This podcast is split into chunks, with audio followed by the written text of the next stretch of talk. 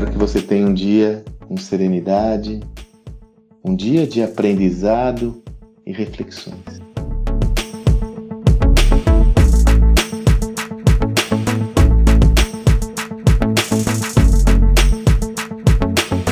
Essa semana, uma das nossas mentorias, na verdade foi um dos nossos workshops da nossa imersão, numa conversa com um empreendedor, ele mencionou novamente um dos principais dilemas que eu vejo que está muito presente nos dias atuais. Ok, eu tenho que testar, validar, desenvolver novos projetos, novas ideias. Ok.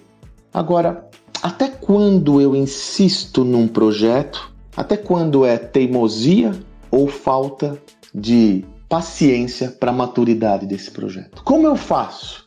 E aí eu me recordo de uma conversa que eu tive no ano passado, durante a pandemia, eu fiz diversas lives, já até compartilhei por aqui esse ensinamento do meu amigo Flávio Pripas.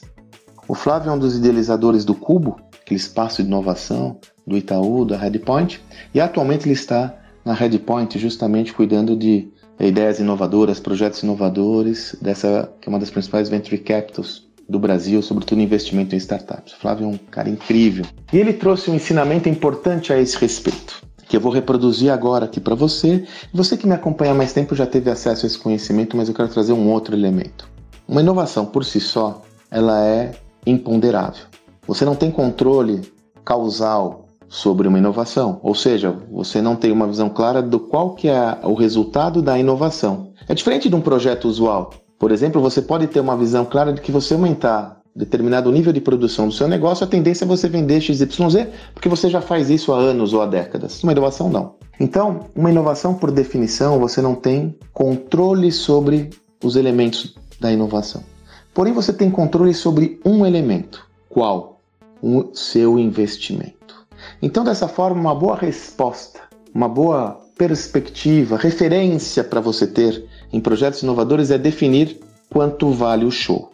Ou seja, qual que é o investimento que você realizará para aquele projeto. E aí é que eu trago a, a, uma visão complementar da minha experiência mais recente. Quando nós falamos em investimento, normalmente há a tendência de você é, exclusivamente pensar sobre a ótica do investimento financeiro.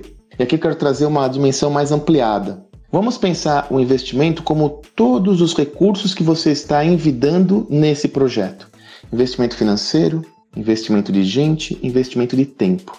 Então, a minha sugestão é que de saída, de largada, você já contemple qual é o investimento que você está disposta ou disposto a realizar nesse projeto em relação a capital financeiro, capital intelectual, pessoas e um dos seus capitais mais preciosos, tempo. Porque lembrando que sempre que você faz uma escolha, você abre mão de alguma coisa. Então, se você tem lá uma equipe com três pessoas fazendo aquilo, ela, ela, essa equipe não está fazendo outra coisa. Então, é um capital fundamental que você deve ponderar na sua evolução de novas ideias e perspectivas é o tempo disponível a isso. Destine esses recursos e faça, como diz o ditado, como se não houvesse amanhã. O que eu quero dizer com isso?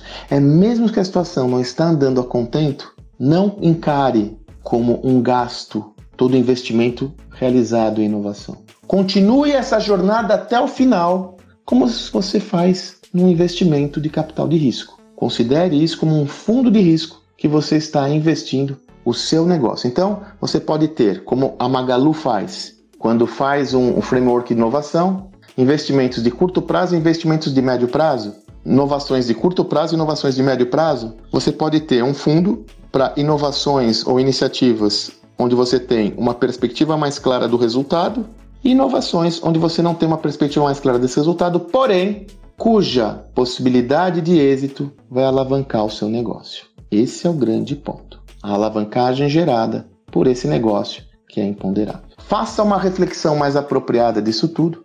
Trabalhe essa informação de uma forma disseminada com toda a organização para que todos tenham uma visão clara de que essa inovação não está drenando energia do negócio atual e é importante que todos fiquem focados no negócio atual e vai para cima. Se você desejar mais informações sobre isso, no Gestão do Amanhã nós trabalhamos o conceito do motor 1 e 2 de crescimento e no Estratégia Adaptativa, esse framework da estratégia para lidar com esse contexto. São estudos e conhecimentos que podem ser muito valiosos a você. Aliás, se você ainda é resistente a ler os livros, vai lá na nossa plataforma gestãodoamanhã.com.br Lá você tem diversos conteúdos totalmente gratuitos sobre essa mesma ótica, para que você obtenha o repertório necessário a todos esses desafios que reconheço são complexos e desafiantes. que você tenha um excelente dia e até amanhã.